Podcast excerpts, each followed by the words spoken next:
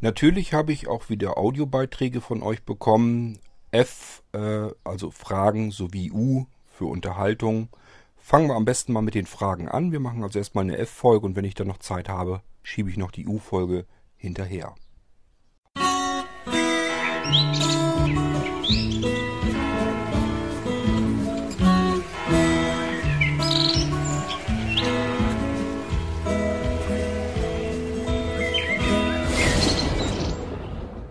Vorab möchte ich eine kleine Information ähm, hier abgeben. Mir ist das jetzt schon zum zweiten Mal passiert, dass jemand, der ein Molino Record bestellt hatte, an der Stelle sofort dann zwei, drei Tage später am besten schon, äh, jetzt heute, der, der hatte mit als erstes bestellt. Da ist das noch wieder eine andere Geschichte. Aber ich hatte es auch schon, dass jemand äh, einen Molino Record bestellt hat und hat kurze Zeit später schon nachgefragt, ja, wo bleibt der denn? Der ist noch gar nicht zugestellt worden. Wurde der schon rausgeschickt? Ich habe eigentlich an jeder Stelle, wo ich über den Molino Record informiert hatte, hatte ich eigentlich überall dabei geschrieben und auch gesagt, ähm, ich will das Softwaresystem des Molino Record nochmal überarbeiten, dass ihr alles auf dem allerletzten Stand habt. Da ist ja ein umfangreiches Softwarepaket drauf und ähm, ja, ich hatte mir halt überlegt, ich schmeiß die alte Software, die ist teilweise wirklich veraltet gewesen, schmeiß ich weg und äh, hol mir eine neue Software rein und mache das Menüsystem dann auch nochmal neu damit. Das hat insgesamt alles noch ein bisschen länger gedauert, weil die Programme, die ich äh, dafür, die ich da drauf haben wollte, ähm, alle eben ein bisschen Arbeit machen. Und das dauerte dann doch eben entsprechend länger, als ich ursprünglich gedacht hatte. Ich wollte eigentlich ähm, diese Woche die Sachen längst alle rausgeschickt haben. Habe ich natürlich auch wieder nicht schaffen können, weil ich noch mit dem Molino-Rekord beschäftigt bin. Bin noch am Arbeiten an dem Ding. Wer es eilig hat, kann natürlich den Molino Record mit der alten Software haben. Es liegt einfach daran, ich habe die verschiedenen Programme, die ich auf den Molinos so drauf habe. Die sind ja im Porti-System gesammelt. Und dieses Porti-System samt des alten Programmpaketes ähm, kann ich dann auf die Molinos packen und dann eben die Sachen runterschmeißen, die man bei dem jeweiligen Molino dann nicht braucht. Das heißt, das hätte ich so auch bei dem Molino Record machen können. Dann hätten wir aber Programme gehabt, die schon teilweise Jahre alt sind. Und ich habe mir einfach gedacht, wenn ich euch den Molino Record jetzt rausschicke, macht es vielleicht mehr Sinn und macht vielleicht mehr Spaß, wenn ich das alles mal aktualisiere. Ich habe auch die äh, das, das Menüsystem schon mal neu überarbeitet programmiert. Ähm, das ist zwar auch schon wieder jetzt ein paar Monate her, aber es ist deutlich aktueller als das, was normalerweise auf die Molinos sonst mit drauf kopiert wird. Und deswegen wollte ich das eben jetzt neu fertig machen und wenn ich das fertig habe, dann wollte ich die Molino Records im blitzblanken, nagelneuen Zustand so dann rausschicken. So hatte ich mir das gedacht. Ähm, wer es aber eilig hat und das nicht nachvollziehen kann, nicht verstehen kann, dass sowas vielleicht auch mal eben äh, einen Tag mehr dauert, ja, dem kann ich nur anbieten. Ich kann den Molino Record auch natürlich sofort rausschicken, wer da nicht drauf warten möchte.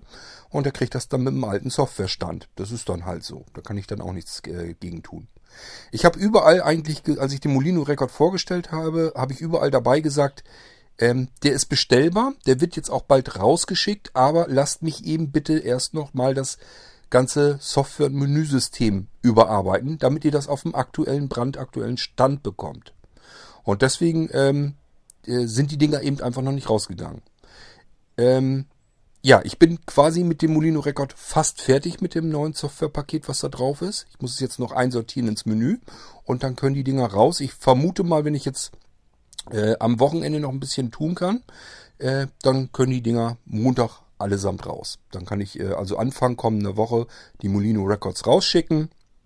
Und äh, wer so lange nicht warten möchte, wer es äh, auf dem Samstag schon haben möchte, eben schnell Mail an mich, mache ich das heute noch mit fertig, die Molino Record, und dann geht der morgen mit dem alten Softwarestand raus. Das wäre kein Problem. Ich halte es persönlich für ein bisschen Quatsch, dass man das eine Wochenende jetzt nicht auch noch warten kann, aber wer keine Geduld hat, einfach eben Bescheid sagen, gehen die Dinger raus. Also an mir soll es nicht liegen. Ich habe es nur gut gemeint, ich wollte euch das Ding eigentlich mit einem brandaktuellen Softwarepaket äh, zuschicken und habe mir gedacht, okay, ob jetzt jemand mal noch eine Woche länger wartet oder nicht, spielt dann sicherlich keine Rolle, aber gut, habe ich mich vielleicht auch wieder verschätzt, sind wieder Leute, die werden wieder hibbelig auf dem Stuhl und sagen, wo bleibt er denn? Also könnt ihr euch selber aussuchen, wenn er rausgehen soll, geht er mit dem alten Softwarestand raus. Ansonsten bitte warten, bis ich fertig bin und ihn überarbeitet habe. Und dann kriegt das mit dem aktuellen und neuen Softwarestand. Das sollt ihr entscheiden. Mir soll es recht sein, wie ich ihn rausschicke. Ähm, ja, Das wollte ich eben hier nochmal gesagt haben, weil das wieder so einige nicht so richtig verste äh, verstehen können scheinbar. Gut, und jetzt gehen wir mal in die Fragen, äh, die ich hier als Audiobeiträge bekommen habe.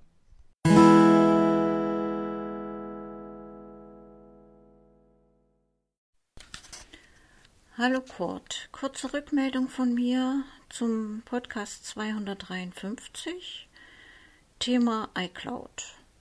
Ja, im Prinzip hast du alles genauestens umrissen und auf den Punkt gebracht.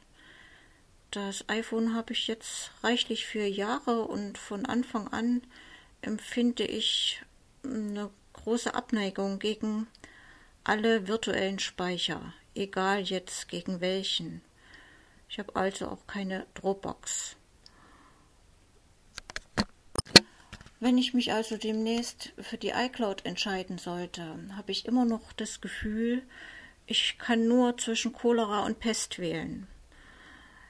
Also wenn, wenn es nochmal von deiner Seite einen Podcast gibt äh, über Cloud-Dienste und eventuell ergänzend dazu wie man Daten oder Dateien verschlüsseln kann, wäre ich sehr froh. Dann zur Zwei-Faktor-Authentifizierung. Okay, ich habe es verstanden, wie du mir das erklärt hast, aber die Unsicherheiten bestehen leider immer noch. Jetzt ähm, denke ich, ich brauche keine zweite Handynummer, aber jetzt glaube ich, dass ich ein zweites Apple-Gerät benutze, so wie du das erklärt hast, bräuchte ich noch ein zweites Gerät. Was machen jetzt Leute wie ich, die, die nur ein iPhone haben, nichts weiter? Also ich melde mich an mit meiner Apple-ID und dem Passwort. Das ist der erste Faktor. Faktor Nummer zwei, könnte das jetzt mein aktives iPhone sein? Und wenn ja, wie kann ich dann den Code abgreifen, den ich dann zugeschickt bekomme? Also wenn das jetzt per E-Mail käme, dann könnte ich ja an, an den Rechner gehen und das dort ähm, nachschauen. Ansonsten, also ich bin immer noch unsicher. Vielleicht sagst du noch mal ein paar ergänzende Worte zu diesem Thema. Schon mal vielen Dank und viele Grüße von Bärbel. Bärbel, wenn du nur ein Apple-Gerät hast, ähm, das kann ich dir jetzt natürlich nur aus der Theorie so erzählen, weil ich selber habe jede Menge Apple-Geräte hier im Hause. Deswegen betrifft mich das nicht. Habe ich nie so gehabt. Die Zwei-Faktor-Authentifizierung kam ja auch erst etwas später dazu. Ähm, ja, und ich hatte dann schon natürlich das ganze Haus voll mit Apple-Geräten. Ich kann es dir also nur aus der Theorie sagen, wie es ist. Wenn du es einrichtest, wird eine Telefonnummer als vertrauenswürdig ähm, hinterlegt. Das heißt, du musst eine Telefonnummer angeben. Kannst du ruhig deine Festnetznummer äh, angeben. Ähm, ich würde vielleicht nicht unbedingt die Nummer nehmen, die du auf dem iPhone hast. Hat den Nachteil, wenn du mal ähm, ja was authentifizieren musst, äh, dann kannst du es halt nicht bequem am iPhone direkt alles machen, sondern musst eben zu Hause sein am Festnetz. Aber äh, alles andere wäre, glaube ich, ein bisschen doof. Ich weiß gar nicht, ob Apple das überhaupt macht, denn das würde bedeuten, ähm, ja, du brauchst jetzt bei der Zwei-Faktor-Authentifizierung ähm, diesen zusätzlichen Code äh, zu deiner Apple-ID und wenn der dir direkt aufs Gerät geschickt wird und das hat ein anderer dann in den Finger und will das jetzt eben machen, hat deinen äh, Account sozusagen noch geknackt bekommen, dein Kennwort zum Login und braucht jetzt bloß noch diesen Zugangscode und der wird ihm schön bequem aufs iPhone mitgeschickt kann man nicht vorstellen, dass Apple das so macht. Ähm, jedenfalls musst eine Telefonnummer äh, hinterlegen. Am besten sogar mehrere. Wirst also nach mehreren äh, Telefonnummern auch gefragt.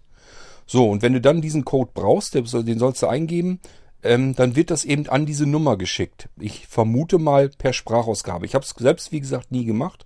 Ähm, ich kann mir aber nicht vorstellen, dass die an die Festnetznummer irgendwie, dass die da einfach nur eine SMS hinschicken oder so.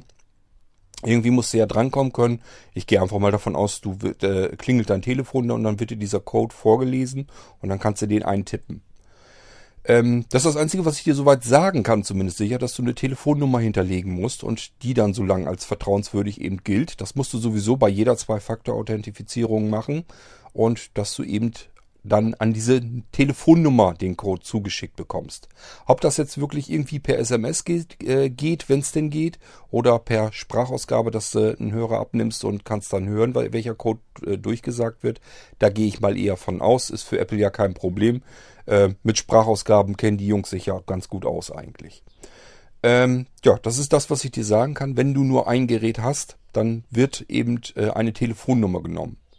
Kannst natürlich auch, wenn du sagst, Mensch, mir ist das alles zu blöd und das hat ja bisher auch ohne Zwei-Faktor funktioniert, ähm, ja, nimmst du einfach deine normale ähm, Handynummer, also die SIM-Karte, die du im iPhone drin hast, nimmst davon die Nummer, hinterlegst die und dann wird das eben per SMS an dein iPhone geschickt. Dann wechselst du eben von der Codeingabe rüber in den Nachrichteneingang, suchst dir die Nummer raus, wenn die zugeschickt wurde und tippst sie dann eben in diese Codeingabe ein. Das wird mit Sicherheit auch funktionieren. Es ist eben nur nicht unbedingt äh, das, was man jemandem raten sollte, weil wenn dann dein iPhone doch mal in andere Finger gerät und der schon so weit gekommen ist, dann fehlt ihm bloß noch dieser zweite Faktor und das ist gleichfalls das Gerät, was er dann in der Hand hat, unerlaubterweise. Ist natürlich ein bisschen blöd, aber wenn du dir sagst, äh, bisher ist auch nichts passiert und ich glaube da auch nicht dran, ich passe auf auf mein Gerät, das kommt in keine fremden Finger und selbst wenn, der muss erstmal meine Apple-ID und so weiter alles haben, dann kannst du das eigentlich alles auch genauso gut mit deinem einen Gerät machen. Wird der Code eben dahin geschickt per SMS. Also es geht, ist kein Problem, aber komfortabler ist natürlich, wenn du mehrere Geräte hast. Aber wenn du die nicht hast, ist natürlich Quatsch, deswegen zweites Gerät ähm, dir zuzulegen. Wird dir auch keiner zumuten, also ganz einfach über Telefonnummer und fertig hast du den zweiten Faktor drinne. So wird es übrigens auch geschrieben, wenn du bei Apple auf die Website, ich habe extra nochmal nachgesehen, ähm, ob da irgendwie noch was anderes noch steht. Äh, das mit der Telefonnummer, das wusste ich ja noch, dass man die einrichtet. Ähm, aber ich wollte gucken, ob es da irgendeine andere Möglichkeit noch gibt. Und die sprechen da gar nicht großartig drüber. Äh, nur, dass eben die Telefonnummern einrichtet ist, dass man das eben nehmen kann als den äh, ersten Faktor. Oder eben ein beliebiges anderes Gerät. Die erzählen dann natürlich auch immer so, als wenn das selbstverständlich wäre, dass man noch ein Mac hat und vielleicht noch ein iPad und so weiter und so fort. Die können sich das genauso wenig wie ich fast vorstellen, dass man nur mit einem iPhone äh, arbeiten kann. Äh, dass man dann nicht eventuell auch ein Mac hier hat und ein, ein iPad noch dort und so weiter und so fort. Ähm, aber ist natürlich kein Problem. Gilt dann eben die Telefonnummer und da wird das dann dran geschickt. Wenn dein Mann vielleicht ein Handy hat oder sowas und ihr das zusammen immer macht, kannst du auch einfach an sein Handy schicken lassen. SMS ist ja kein Problem. Und dann kann der dir eben den Code sagen, ähm, und du tippst das bei dir im iPhone ein. Das geht dann auch. Äh, ist ja alles äh, halb so wild. Ähm, wo du das hinschicken lässt. Hauptsache, du kriegst diesen Code irgendwie dran, dass du den eintippen kannst. Gut, ich hoffe, damit ist das dann ein bisschen besser äh, erklärt. Und mit der, mit dem, mit deiner Abneigung gegen die Cloud, ähm, ich finde das immer relativ, ja, aus, wahrscheinlich aus meiner Sichtweise heraus finde ich das immer sehr witzig, weil ähm, Nee, ich werde das in der jeweiligen Folge, werde ich das auch nochmal erzählen. Ähm, wenn du deinen Computer anmachst, äh, du musst dir erstmal überlegen, was ist denn eine Cloud? Eine Cloud ist nichts anderes als ein Speicher auf einem, ein Speicherplatz auf einem Computer, der irgendwo ans Internet angeschlossen ist. So, und wenn du deinen Computer anmachst, dann schaltest du deine Cloud ein. Denn dein Computer hat einen Speicherplatz, da sind deine ganzen Dateien drauf, und der ist am Internet angebunden und somit ist das für alle anderen eigentlich eine Cloud-Lösung. Und wenn du sagst, ja, hier kann aber nur ich drauf, da kann ja nicht jemand anders drauf, dann muss ich dir leider sagen, dass dein Windows-PC vermutlich deutlich schlechter geschützt ist als jeder, jeder andere Computer, der in einem Rechenzentrum drin steht. Im Rechenzentrum, die ganzen Rechner, die dort stehen, die sind dermaßen abgeriegelt. Da sind den ganzen Tag sind da Leute beschäftigt, die sich um nichts anderes kümmern als darum, dass keiner, äh, kein unerlaubter Zugriff auf diesen Server passiert. Das hast du bei dir zu Hause nicht. Du hast niemanden, der die ganze Zeit deinen Rechner wartet, dein, dein System kontrolliert, ob das irgendwelche Schlupflöcher hat, ähm, die Ports dicht macht, die nicht gebraucht werden, dein System ständig auf dem aktuellen laufenden Stand hält, äh, darüber informiert wird, wenn irgendwelche sicherheitskritischen Dinge passieren, und zwar mit als erstes und die dann sofort fixt. Das alles hast du bei dir zu Hause nicht. Das heißt, dein Computer zu Hause, die Daten, die dort auf deiner Festplatte sind, die sind viel unsicherer als auf einer Cloud. Das Einzige, wo du dir eigentlich Gedanken drum machen musst, ist, auf einem Cloud-Server bedeutet, da sind andere Menschen am Arbeiten und denen muss man auch wieder vertrauen, dass da keiner dabei ist, der neugierigerweise äh, auf diesen Server mal drauf guckt. Was habe ich denn da so drauf gespeichert in dem Speicherplatz? Aber aus Erfahrung kann ich dir sagen, das sind Administratoren, die haben mit ganz anderen Dingen zu tun. Das interessiert die nicht die Bohne, was du auf dem Speicherplatz äh, bei denen auf dem Server ähm, liegen hast. Das Einzige, wo man eben ein bisschen äh, absichern muss, ist, wenn man so persönliche Dokumente und sowas haben will, weil ähm, man weiß eben nicht, ob die NSA und andere ähm, Organisationen da nicht doch irgendwie Zugriff drauf verlangen und auch haben und dann da drauf rumschnüffeln. Das ist so das Einzige, wovor du dich absichern musst und dann kann man eben die Dateien dann eben verschlüsseln. Gut, äh, das aber nur mal so ein bisschen als Anreiz zum Nachdenken. Überleg mal so ein bisschen äh, so ein Rechenzentrum. Ich gehe da nochmal genauer drauf ein. Ich habe ja in einem Rechenzentrum äh, gearbeitet und kann daher ein bisschen erzählen, wie abgesichert und abgeschirmt dort alles ist. Ähm, das hat, es ist nicht mal im Ansatz irgendwie was vergleichbar mit deinem Rechner zu Hause und da sind auch deine ganzen wichtigen Dateien drauf. Ich vermute mal, die hast du dort auch nicht richtig verschlüsselt oder so. Und dein Computer ist wie gesagt nichts anderes. Ist ein Speicher, der am Internet angeschlossen ist, wenn du ihn eingeschaltet hast. Dein Computer zu Hause, der ist eigentlich nur sicher, solange wie du ihn ausgeschaltet hast. Kannst ja mal drüber nachdenken, äh, ob da nicht ein bisschen was Wahres dran ist. Ich habe ja schon gesagt, die Leute ähm, ja, das, das Denken über Cloud-Speicher ist immer so ein bisschen sehr seltsam für Menschen, die sich das nicht vorstellen können. Die sagen dann immer, ich möchte meine Dateien hier auf meinem Computer haben, hier habe ich sie in meinem Zugriff, in meinem Bereich, in meinem Wirkungsbereich, hier habe ich Entscheidungsgewalt, was ich mit meinen Dateien machen, mache. Und dann muss ich eigentlich immer sagen, nee, hast du nicht so ganz. Denn äh, dass dein System super sicher ist, da geh mal lieber nicht von aus.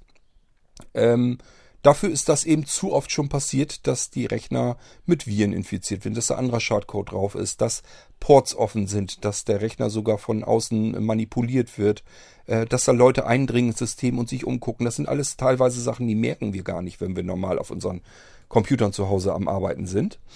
Äh, das macht ja keine CPU-Last oder sowas. Und das ist natürlich, da ploppt kein Fenster auf und sagt, hier ist jetzt ein neuer Besucher drin, der sich auf deiner Festplatte gerade umguckt.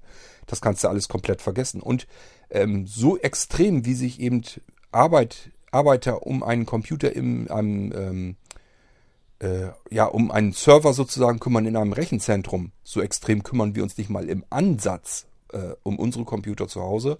Und das sind auch alles Speicher, die sind mit Pech den ganzen Tag ähm, mit dem Internet verbunden, sind also die feinsten Cloud-Lösungen. Auch dein iPhone ist eine Cloud, ist die ganze Zeit mit dem Internet verbunden, ist Speicher drin, sind deine Kontakte drin, sind andere wertvolle, wichtige Dateien drauf. Ähm, nun gut, ist beim iPhone, bei iOS ist so ein bisschen was anderes, weil das System in sich komplett abgeriegelt ist. Äh, da kann ja nicht mal die, die Apps, die drauf sind, ähm, von einem Bereich zum anderen rüberhopsen und da mal eben zu schnüffeln. Aber ich sag mal, ja, wenn du zum Beispiel ein anderes äh, Smartphone hast mit einem anderen Betriebssystem, kann das eben durchaus sein, dass, äh, dass das letzten Endes eine Cloud ist mit deinem Ser mit, mit deinen Daten drauf, mit einem veralteten Betriebssystem drauf und es ist nichts anderes als ein Cloud-Speicher, der kontinuierlich den kompletten Tag am Internet hängt, mit kompletter Sensorenverlanz, kann also komplett alles ähm, über dich berichten, wo du gerade steckst, was du gerade mit dem Gerät machst und so weiter und so fort. Und deine ganzen Daten und so weiter sind auch da drauf. Das Ding ist die ganze Zeit mit dem Internet verbunden. Fehlt bloß jetzt das Betriebssystem, das veraltet ist. Schon hast du eine Cloud-Lösung, die wirklich super unsicher ist und äh, um ein Vielfaches unsicherer als jeder Cloud-Speicher, der im Internet in einem, ähm, in einem Rechenzentrum unterwegs ist. Also so viel dazu schon mal.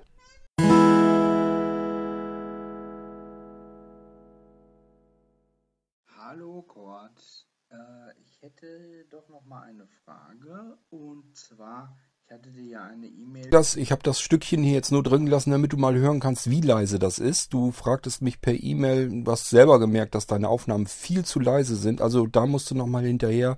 Die können wir so nicht benutzen, hat keinen Zweck. Ähm, ich glaube, man kann kaum was verstehen. Da muss man es aufdrehen, die Lautstärke. Dann spreche ich dann wieder. Ist natürlich dann wieder viel zu laut. Das hat so keinen Zweck. Ich habe mir jetzt die Arbeit gemacht und habe jede einzelne Datei von dir äh, genommen und die aufge plustert. Ähm, das klingt jetzt natürlich immer noch nicht gut, aber man kann zumindest verstehen, was du jetzt sagst. Das heißt, es geht jetzt weiter. Bloß es hat ziemlich viel Arbeit gemacht. Ähm, war jetzt nicht weiter tragisch. Ich wollte sowieso endlich mal vernünftig herausfinden, wie ich das am iPhone eben machen kann.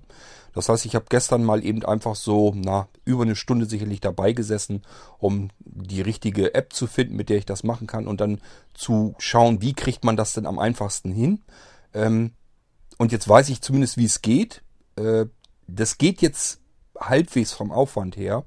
Ich sag mal, es sind eben so ein paar Handgriffe, zwei, drei, vier, fünf Minuten sind sicherlich. Dann habe ich deine, äh, deinen Audiobeitrag von der Lautstärke her aufgerissen. Ähm, aber erstmal, es klingt nicht schön, dann, wenn man es ähm, verstärkt. Und zum Zweiten, es macht halt bei jeder einzelnen Datei trotzdem Arbeit und das muss ja nicht unbedingt sein. Also sieh mal bitte zu, dass du da irgendwie wieder äh, den Lautstärkepegel wieder vernünftig hinbekommst. Kann ich dir nicht sagen, was du da gemacht hast. Ähm, aber jetzt für diese Folge hier und für die U-Folge habe ich deine Beiträge genommen und habe die äh, verstärkt. Klingt natürlich jetzt nicht so schön, aber zumindest können wir hören, was du sprichst. Hallo Kurt, äh, ich hätte doch noch mal eine Frage und zwar, ich hatte dir ja eine E-Mail geschrieben bezüglich äh, äh, PCM, CIA oder äh, Express Card Einschub oder so etwas. Ich vermute mal, das Notebook hat das nicht, weil äh, ich schon selbst rausgefunden habe, kurz danach, dass diese Lösungen eigentlich out sind und alle per USB erschlagen worden sind.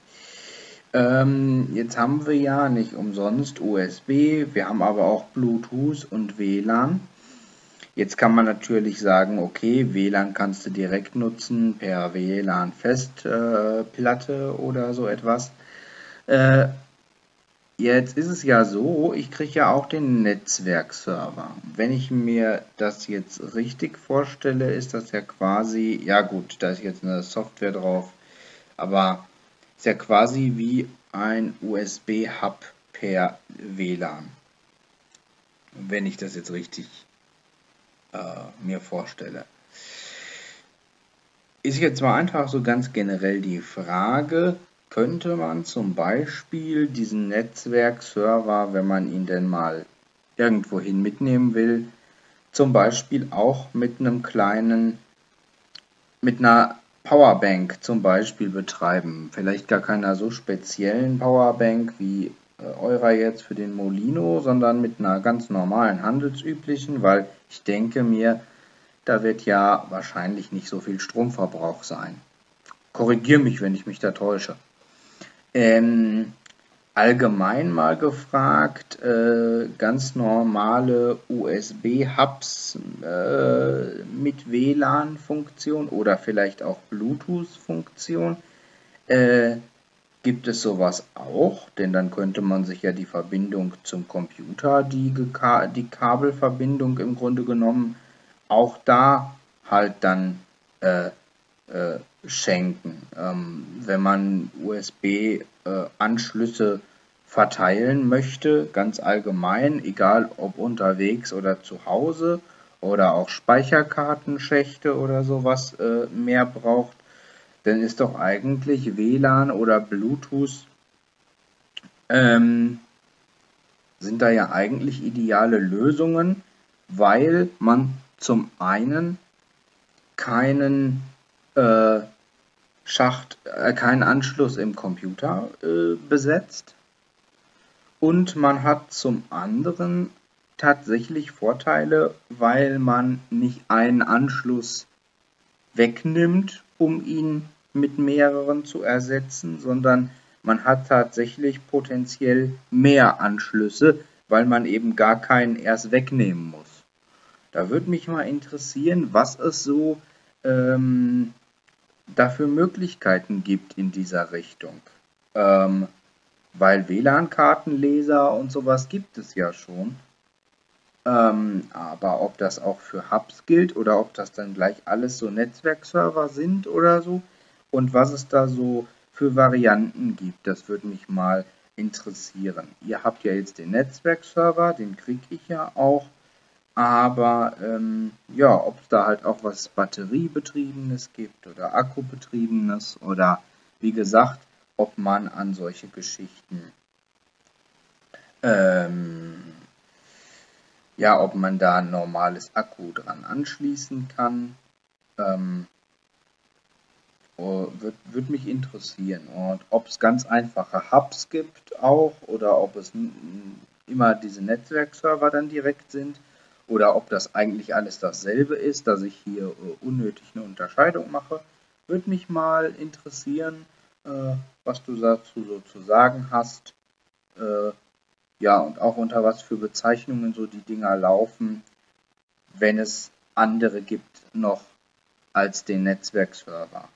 Äh, Fände ich einfach eine ganz reizvolle Idee, weil äh, dann könnte man das Ganze ja wirklich elegant erschlagen. Dann hätte man wirklich nochmal einen Zugewinn mehr und bräuchte am Laptop gar keinen Anschluss abgeben ähm, dafür. Das äh, finde ich eigentlich nicht schlecht. Äh, beziehungsweise könnte, wenn man durch solche Lösungen halt auch, wenn wirklich mal an einem Laptop ein Anschluss nicht mehr gehen sollte, mal irgendwann aus welchen Gründen auch immer, den ohne Riesenaufwand ersetzen. Das wäre ähm, eine coole Sache. Und mich hat noch eine Frage umgetrieben. Und zwar stieß ich bei meinen Recherchen wieder so auf Thunderbolt. Thunderbolt ist ja eher so im Apple-Bereich äh, äh vertreten, eher im Apple-Segment als im PC-Segment. Mich würde interessieren, was deine Meinung dazu ist äh, dass sich das nicht durchgesetzt hat. Ähm, ja. Und inwiefern es Lösungen für aktuelle Notebooks gibt, die bei Bedarf oder bei Interesse vielleicht auch mit Thunderbolt auszustatten oder aktuellen Rechnern allgemein weiß gar nicht, ob es da eine externe Lösung gibt. Ich habe fast schon den Verdacht, dass bei Thunderbolt wirklich so, so Datenübertragungsstandards wie WLAN oder, oder äh, USB oder so der Flaschenhals sein werden. Aber vielleicht irre ich mich ja und du hast eine äh, Idee, hast eine Lösung, weißt, ob es da was gibt. Ähm, ja, und mich würde wirklich mal interessieren, warum sich das nicht durchgesetzt hat im PC-Bereich. Ähm, Vielleicht kannst du da ja was zu sagen, weil Thunderbolt soll ja schneller sein als USB 3.1 noch. Ja, auch keine so uninteressante Geschichte. Aber deswegen werde ich mir jetzt bestimmt kein MacBook kaufen oder sowas. deswegen würde mich das mal interessieren. Okay, ciao.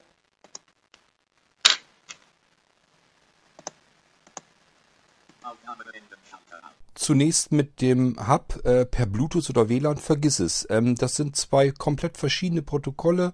Ähm, sowas gibt es einfach schlicht und ergreifend gar nicht. Das Einzige, was es eben gibt, ist dieser Netzwerkserver, der macht ja das schon, was du da vorhast. Ähm, den für mobilen Einsatz kannst du, glaube ich, knicken.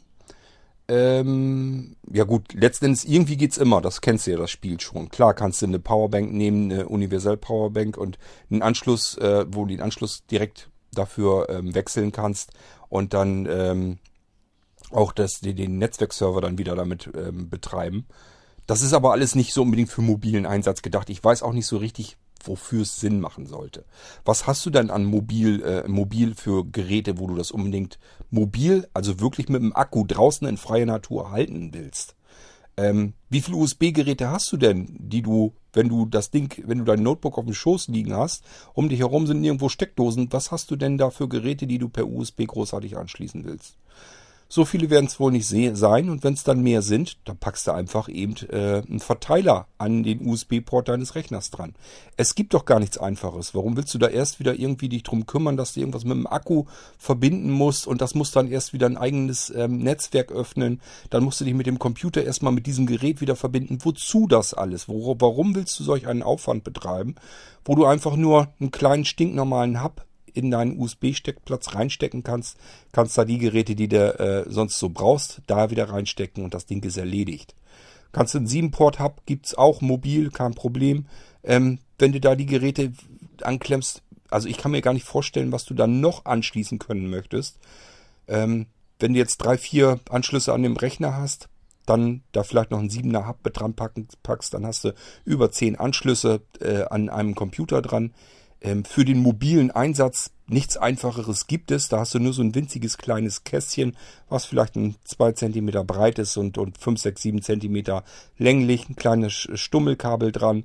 Ähm, das steckst du rein, packst die anderen Geräte daran und zack ist das Ding erledigt.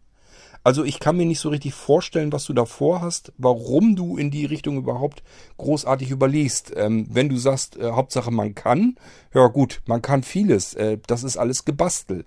Und es ist eben die Frage, wofür dieser ganze riesige Aufwand an Gebastel nötig sein sollte, wenn du einfach das Ding mit einem winzig kleinen mobilen Hub erschlagen kannst, den du ranpackst bei Bedarf und kannst da eben schnell mal alle Geräte ranklemmen. Die Probleme, die du mit diesen ganzen Verbindungen hast, mit Bluetooth und WLAN und wenn sich mehrere Geräte darüber unterhalten sollen, ähm, die kannst du dir alle von der Backe halten, wenn du einfach einen stinknormalen Kabel reinsteckst. Also äh, es gibt einfach keinen Bedarf danach, ähm, so wie du dir das vorstellst, dass man das über WLAN oder Bluetooth irgendwie erstmal koppeln muss. Denn es ist ja nun auch nicht so, dass du einfach nur Geräte einschaltest und das Ding ist erledigt, sondern bei Bluetooth oder sowas musst du eben koppeln und WLAN. Äh, ist auch nicht so einfach. Stell dir jetzt nicht vor, dass dein Netzwerkserver, dass der einfach mit einer direkten WLAN-Verbindung an deinem Notebook oder so gekoppelt ist. Den musst du in dein Netzwerk einbinden. Dieser Netzwerkserver ähm, ist eben fürs Netzwerk und nicht für eine Ad-Hoc-Verbindung mit WLAN gedacht. Das heißt, der kommt in dein Netzwerk ran und die Besonderheit ist ja eben, dass du mit jedem anderen Computer, mit jedem Gerät, das im Netzwerk sitzt, eben mal eben schnell auf diesen Netzwerkserver und die daran angeschlossenen USB-Geräte zugreifen kann. Es geht ja nicht darum, das Kabel wegzubekommen, sondern eben darum, zentral einen Ort zu haben, wo ich meine zusätzlichen Geräte anklemmen kann. Und die kann ich von jedem anderen Computer, das im selben Netzwerk äh, verbunden ist, kann ich eben ähm, diese Geräte wieder mit meinem Computer verbinden, ohne dass sie an meinem Computer kabelseitig gebunden sein müssen. So kann ich an dem einen Computer arbeiten, habe da zum Beispiel einen Dongle äh, für als, als Softwareschutz. Und wenn ich jetzt plötzlich an einem anderen Computer arbeiten muss und will da mit, mit derselben Software arbeiten, dann kann ich mir eben den Dongle rüberholen, dort ähm, verbinden lassen übers Netzwerk, ohne dass ich irgendeinen Handgriff gemacht habe mit dem Dongle an sich. Der ist zentral im Netzwerk verfügbar.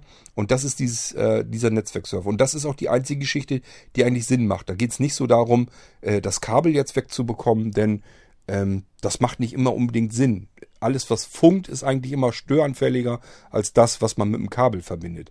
Wenn du die Möglichkeit hast, Dinge mit Kabel zu verbinden, dann verbinde sie um Himmels Willen mit Kabeln, äh, holst sie dir eine Menge Probleme mit weg. Ich mag das auch ganz gerne sonst eigentlich, dass Dinge sich per WLAN verbinden lassen. Wenn ich kein Kabel habe, bin ich immer froh. Aber äh, ja, gerade so bei USB-Geräten gibt es einfach keinen Sinn dahinter, dass man ein USB-Gerät erstmal an etwas anderes schließt, dann wieder eine Funkstrecke überspringen muss und dort dann wieder einen USB-Anschluss simulieren muss im Computer. Bluetooth und WLAN und sowas, die ganzen Funkstandards, die haben ja mit USB, mit dem USB-Protokoll überhaupt nichts zu tun. Das muss alles jedes Mal von einer Geschichte in die andere konvertiert werden und dann nochmal konvertiert werden. Und äh, dann hast du die Funkstrecke noch dazwischen, die kann gestört werden. Also bei solchen Sachen macht das eigentlich nicht so wahnsinnig viel Sinn.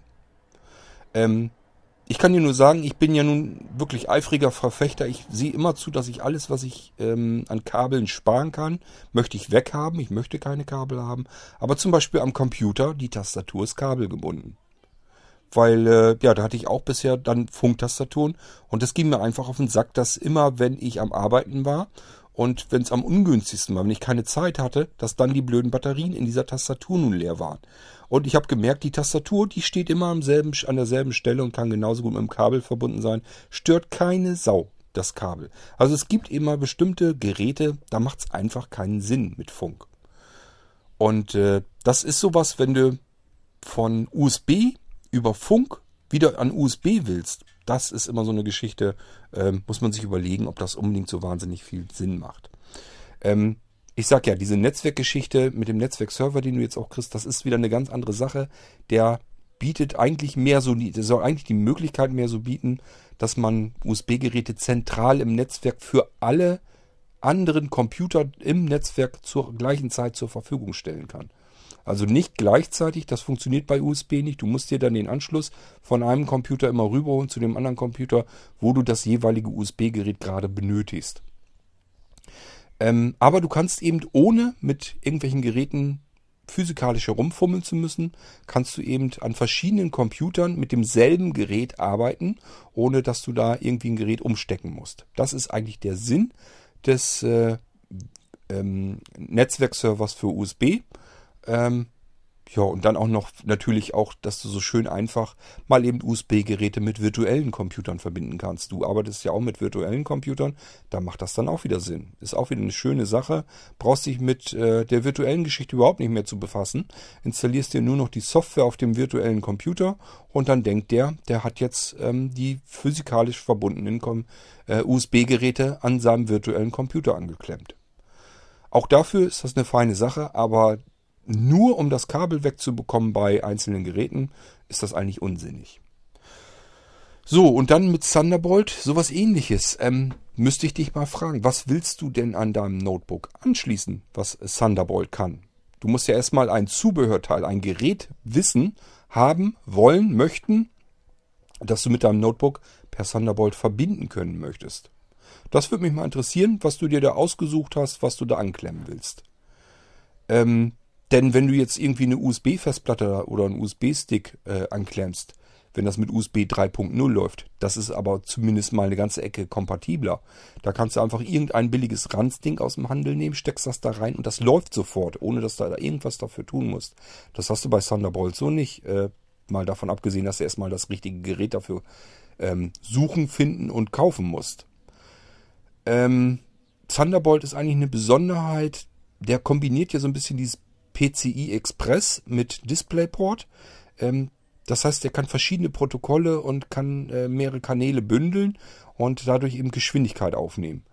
Ähm, beim Computer haben wir das aber auch. Wir haben PCI Express, das ist eigentlich das schnellste. Das, du darfst Thunderbolt da nicht so unbedingt mit USB 3.0 vergleichen. Sinnvoller wäre einfach, wenn du äh, PCI Express nimmst. Das hast du in deinem Notebook auch drin, die Schnittstelle. Und ich hatte dir ja schon geschrieben, äh, da steckt in der Regel das Funkmodul im Notebook dann drin. Das heißt, das Ding, was ähm, Wi-Fi und Bluetooth und so weiter macht, das äh, steckt in einem Modul drin und dieses Modul steckt wiederum als PCI Express Erweiterung in dem Steckplatz drin. Kann man natürlich rausnehmen, kannst was anderes mit PCI Express reinstecken, aber ja, ist auch wieder die Frage, was willst du da reinstecken? Also, du machst dir mal einen Kopf um Theorien wo man eigentlich nicht so richtig, muss sich eigentlich erstmal fragen, Theorie schön und gut, aber was willst du in der Praxis damit eigentlich machen?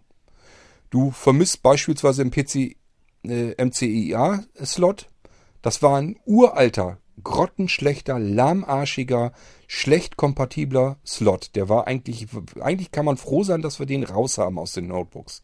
Der tauchte für ganz wenig verschiedene Dinge.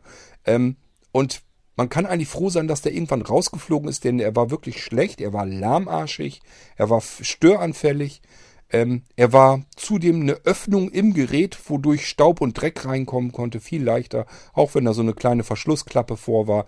Ähm, die hat nie richtig dicht gehalten, man hatte immer den ganzen Dreck im Notebook drinne. Also eigentlich sollte man froh sein, dass man das Ding los ist und nicht ähm, dem Ding hinterher trauern. Denn was hat man da reingesteckt? Man hat sich früher gekauft, ja, vielleicht einen USB-Controller, weil man an seinem Notebook vielleicht nur einen oder gar keinen USB-Anschluss hatte, konnte man das darüber nachrüsten. Brauchen wir nicht mehr. USB haben wir. Wenn die nicht reichen, habt dran fertig. Und äh, wenn die Stromausstattung ähm, zu schwach ist, aktiv habt dran, geht's eben dann damit weiter. So, brauchen wir nicht. LAN-Anschluss, Netzwerkanschluss hat man gerne beim Notebook früher nachgerüstet. Darüber, über PCMCA, brauchen wir nicht. Haben wir im Notebook selber drinne, ist Quatsch, dass wir da zusätzlich noch eine LAN-Schnittstelle reinstecken. Was haben wir denn noch gehabt? Vielleicht ein Modem. Macht man heute auch nicht mehr. Da steckt man keine Steckkarte äh, links oder rechts ins Notebook rein. Ähm, entweder man kauft sich ein Notebook gleich mit einem äh, Modem drinne. Macht heute auch kein Mensch mehr, weil es eben auch Quatsch ist.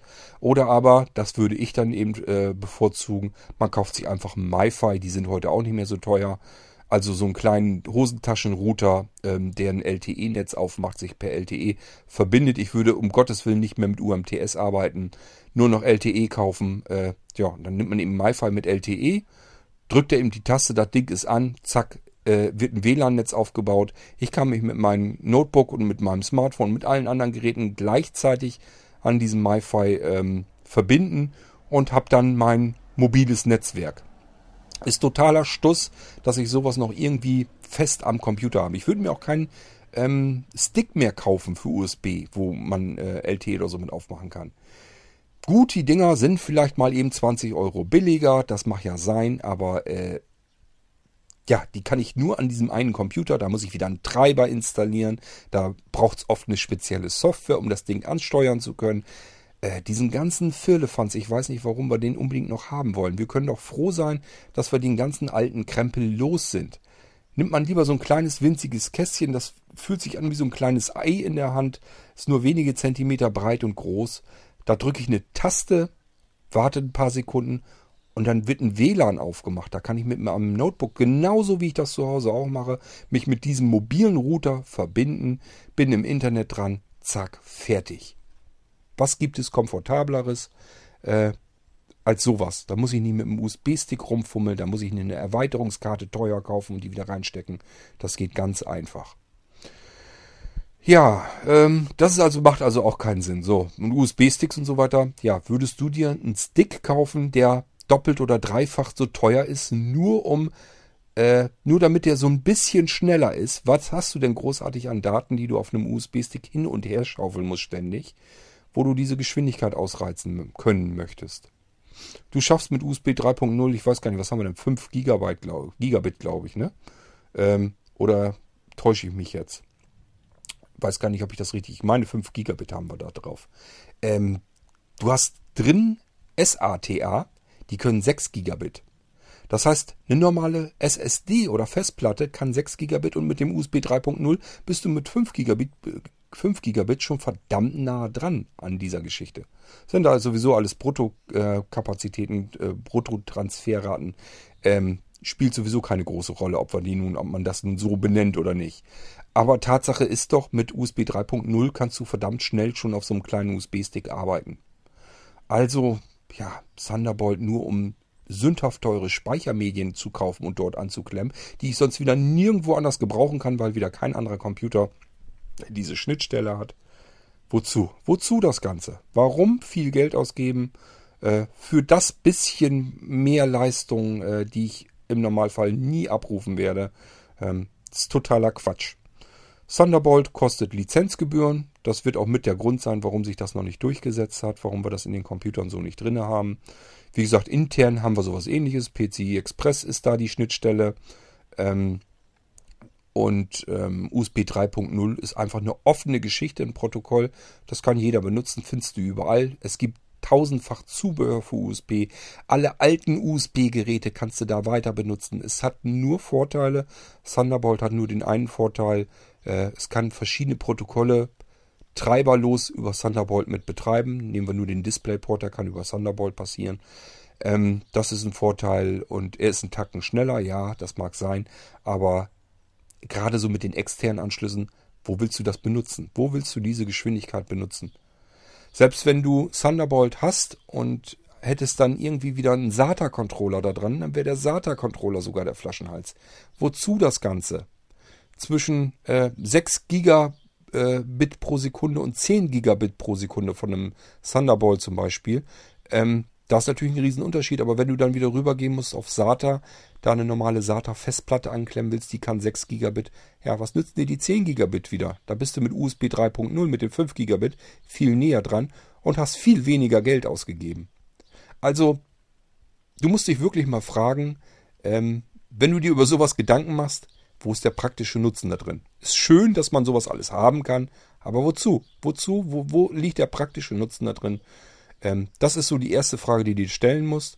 Und dann, wenn du da einen Nutzen draus siehst, musst du immer überlegen, ja, ist es dir denn so viel mehr Geld dann auch wert? Das ist dann die nächste Frage. Ich persönlich würde sagen, nö, ist es nicht. Ähm, also ich vermisse den Thunderbolt nicht. Ich brauche den auf dem Computern so nicht. Aber ja gut. Also ich, selbst wenn ich den hätte, ich wüsste nicht, was ich da reinstecken sollte, ganz ehrlich. Aber vielleicht äh, schwebt dir irgendwas vor, du kannst ja mal erzählen. Aber wie gesagt, ähm, dass sich das beim normalen Windows-PC nicht so richtig durchsetzt, ich vermute mal, hängt mit den Lizenzgebühren zusammen. Übrigens, da kann ich auch was dazu sagen. Ähm, ich glaube, im nächsten Jahr, 2018 war das, ähm, soll Thunderbolt 3 äh, lizenzkostenfrei, also gebührenfrei werden. Vielleicht passiert dadurch was. Ähm, man erhofft sich dadurch nämlich genau das, was du meintest, dass das Ding ein bisschen mehr Verbreitung findet. Und äh, ja, müssen wir mal schauen, ob das was wird. Ähm, bisher kostet das eben Lizenzgebühren und ich vermute mal, die wollen sich die Hersteller schlicht und ergreifend sparen. Deswegen haben wir das in, unter Windows noch nicht und man vermisst es eben auch nicht wirklich. Man hat, man ist mit USB 3.0 reichlich eingedeckt. Ähm, ja, als Display nehmen wir meistens HDMI oder VGA noch, manche den alten VGA-Anschluss oder DVI. Gibt es auch genug Anschlüsse, sind alle drinne, kosten kein zusätzliches Geld. Also ist so ein bisschen die Frage, warum sollen Hersteller Lizenzgebühren bezahlen für einen Anschluss, den hinterher dann keiner benutzt. Das Gerät wird nur teurer. Man kann wieder mit einem Anschluss ähm, werben, den aber praktisch in der Praxis dann keiner richtig benutzen kann, weil es kaum Zubehör dafür gibt. Weil man nichts dafür bekommen kann, nichts Sinnvolles, was man da jetzt hätte reinstecken können. Und dann kann man sich einfach fragen, macht das Sinn? Und dann sagen sich die Hersteller, nö, und das würde ich in dem Fall sogar unterstützen.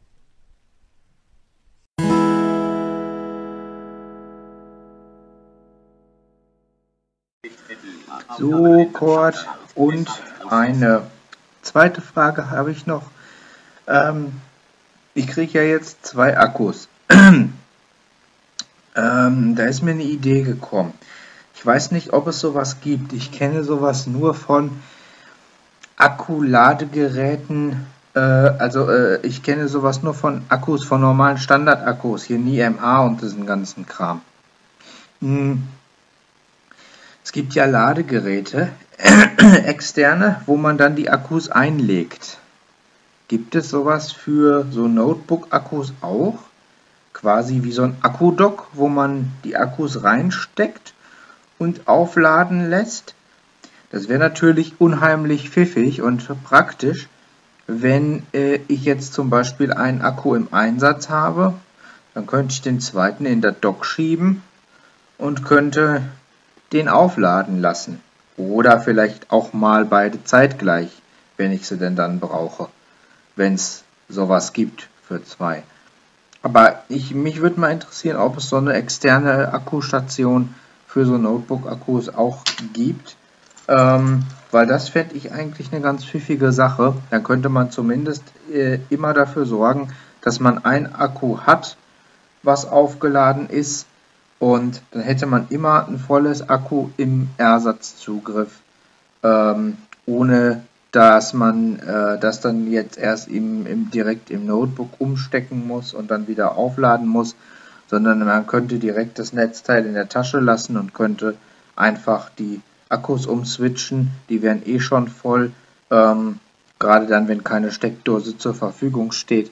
Und äh, ja, man hätte dann eben immer, immer einen Ersatzakku ähm, parat, äh, der eben auch vollgeladen ist, selbst wenn gerade das Notebook im Einsatz ist, dann könnte man es dann über dieses externe Dock aufladen, wenn es sowas gäbe. Das wäre interessant, wenn du dazu noch was sagen kannst. Okay. Gibt es nicht, hat einen einfachen Grund. Fast jeder Notebook-Akku für jedes Modell ist unterschiedlich. Das heißt, man müsste für jedes einzelne Notebook ein extra Ladegerät, wo du diesen Akku reinlegen könntest, äh, herstellen. Machen die Hersteller nicht, gibt es schlicht und ergreifend nicht. Kannst du vergessen, ähm, so wie du das vorstellst, geht es eben nicht. Ja, bei Standardakkus klar, kein Problem. Alle Akkus sind gleich, die gleiche Größe, gleiche Maße, gleiche Ausstattung, gleiche Amperezahlen, alles, alles ist identisch. Ähm, deswegen kann ich natürlich auch so ein Universal-Ladegerät natürlich bauen wo die Dinger reinpassen, dann können die da drin aufgeladen werden. Aber bei den Notebooks ist eben so, jedes Modell hat seinen eigenen Akku. Das ist wirklich auch ein ernstzunehmendes Problem, gerade wenn die Geräte älter werden. Ähm, oftmals, wenn man ein altes Notebook noch hat, das habe ich ab und zu mal, dass ich Kunden habe, die haben ein Notebook, ja, die Blinzeln-Geräte werden ja immer schön alt. Ja, und dann haben die ja so ein zehn Jahre altes Ding, Notebook geht noch, Akku ist natürlich längst im Eimer. Und dann würden die gern einen Akku noch nachkaufen und da muss ich denen leider sagen, ja, kann man noch besorgen. Ist allerdings teurer, als dein ganzes Notebook noch wert ist. Also wenn man so einen Akku hat und der kostet über 100 Euro und man hat ein 10 Jahre altes Notebook, das investiert halt keiner mehr. Ähm, Und das kommt eben nicht selten vor. Je ähm, älter die Notebooks werden, desto äh, geringer werden die Bestände der, der Akkus dafür, für dieses jeweilige Modell. Und je geringer der Bestand ist, desto teurer werden die Teile eben auch. Ja, und das ist natürlich genau kontraproduktiv bei einem alternden Notebook, das im Wert immer weiter verliert. Und der Notebook, der, der, das no, der Notebook-Akku, ähm, der steigert sich im Wert sozusagen und das Notebook selber verliert an Wert. Das beißt sich ab einer bestimmten Stelle dann halt einfach irgendwann. Kannst du also vergessen, so wie du das vorstellst, geht's nicht, weil ähm, jedes Modell einen anderen Akku benötigt.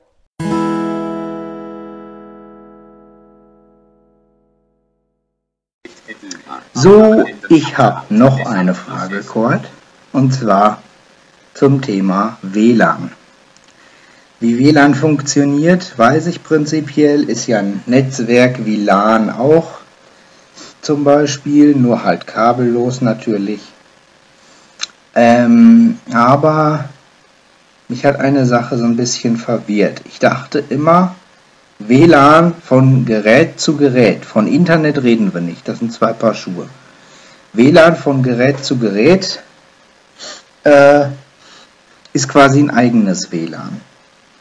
Ähm, und ich habe dann gedacht, naja, dann funktioniert die Datenübertragung ja ähnlich wie bei USB oder sowas, nur halt ohne Kabel.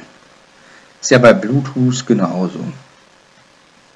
Nun ist es ja so, dass ähm, WLAN ein geschertes Medium ist, wie mir mal ein ITler gesagt hat.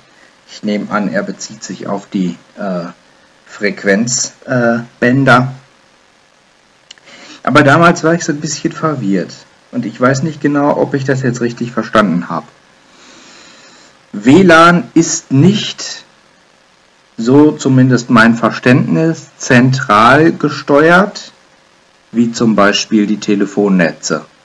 Das heißt, es kann nicht einfach jemand hierher gehen und ich sag mal, klicken Schalter umlegen und dann funktioniert samt und sonders das WLAN nicht mehr, unabhängig vom Gerät. Das würde ja theoretisch, ist den Telefonanbietern das ja möglich, die Funkmasten abzuschalten.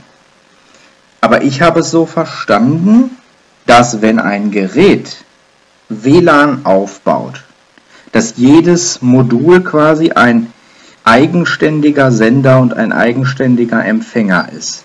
Das heißt, wenn ein Gerät ein WLAN aufbaut, dann ist das erstmal sein eigenes WLAN und unabhängig von irgendeinem etwaigen großen Ganzen.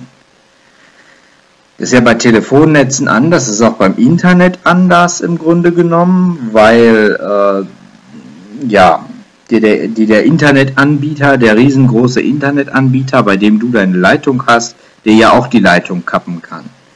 So einfach ist es, wenn ich es richtig verstanden habe, bei WLAN nicht. Äh, WLAN ist wirklich von Gerät zu Gerät eigenständig. Das heißt, die Geräte untereinander in meinem Haus, die müssten doch immer äh, funken können und sich gegenseitig erreichen können, weil sie halt im eigenen WLAN sind. Ähm und wie gesagt, nicht jetzt wie bei einem großen Telefonanbieter, wo sich tausend Leute eine Leitung teilen, und wenn der Telefonanbieter sagt, hier, ihr habt nicht gezahlt, wir kappen euch den Anschluss oder so, äh, dass das dann auf einmal alles weg ist. Ähm, äh, ich weiß jetzt nicht genau, äh, ja gut, mit geschert wird er wahrscheinlich wirklich die Frequenzen gemeint haben. Äh, aber, ja, wie gesagt, also ich habe es so verstanden, dass wenn ein Gerät sein eigenes kleines WLAN aufbaut, dass das dann auch erstmal seins ist sein eigenes WLAN. Ähm, und je nachdem, ja gut, je nachdem, wie man es äh, verschlüsselt, ist es dann ja auch mehr oder weniger sicher von, au von außen ähm, oder vor äußerem Zugriff.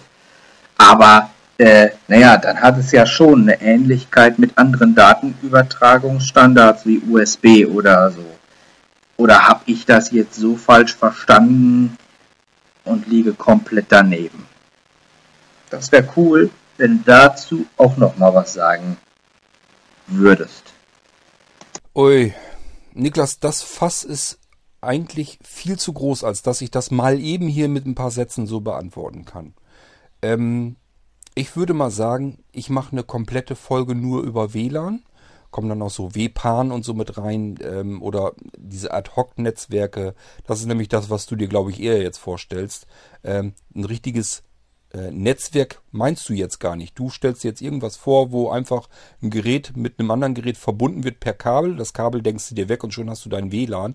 So ist es aber nicht. Das ist ein Netzwerk, ein, ein lokales Netzwerk, Local Area Network äh, und das Ganze eben kabellos. Das hat also viel mehr mit deinem LAN zu tun, als mit beispielsweise einem USB-Anschluss oder sowas. Bei USB ähm, sind die beiden Geräte miteinander direkt verbunden. Da können auch keine anderen Geräte mit verbunden werden in dem Moment.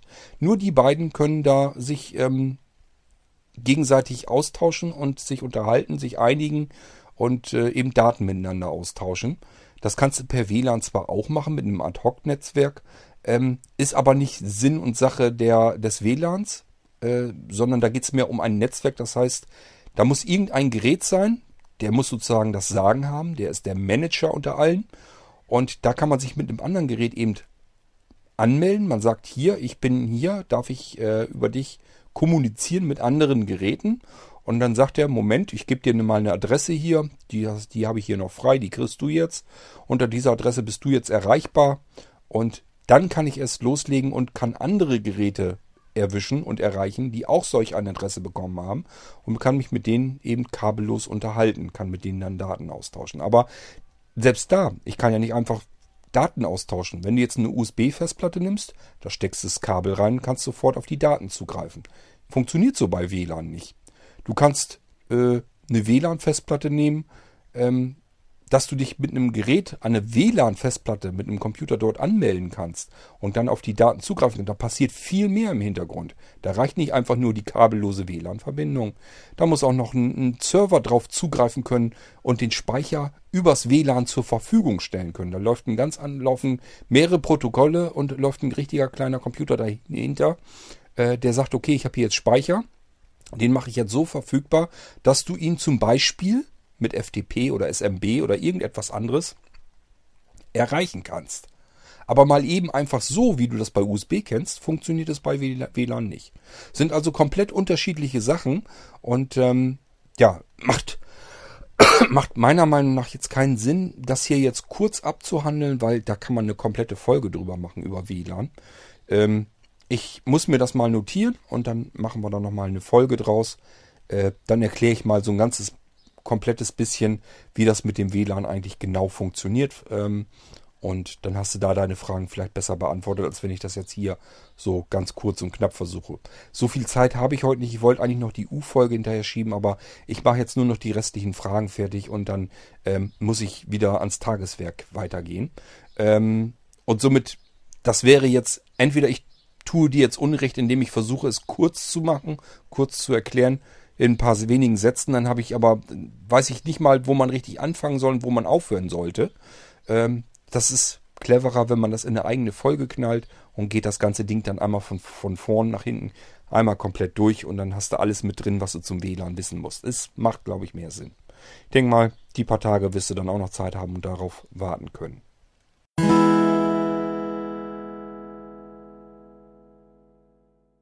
Tja, und das waren die F-Beiträge für Fragen. Die habe ich jetzt soweit, wie es irgendwie geht, kurz mal beantwortet.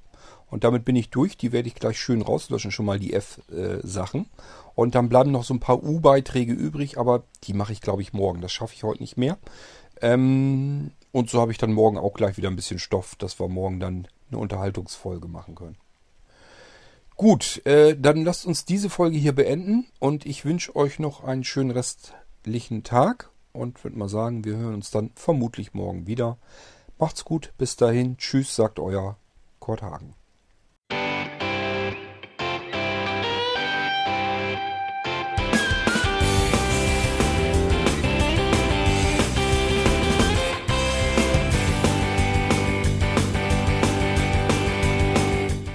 Das war Irgendwasser von Blinzeln.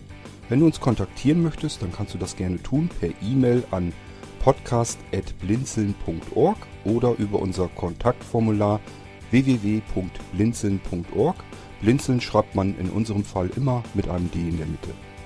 Wenn du möchtest, kannst du uns sehr gerne auch einen Audiobeitrag auf unseren Podcast Anrufbeantworter sprechen. Der hat in Deutschland die Telefonnummer 05165 439 461. Und wenn du uns aus dem Ausland anrufen möchtest, dann ersetze einfach die erste 0 gegen die 0049 für Deutschland. Wir bedanken uns für dein Interesse und freuen uns schon darauf, wenn du auch beim nächsten Mal wieder mit dabei bist.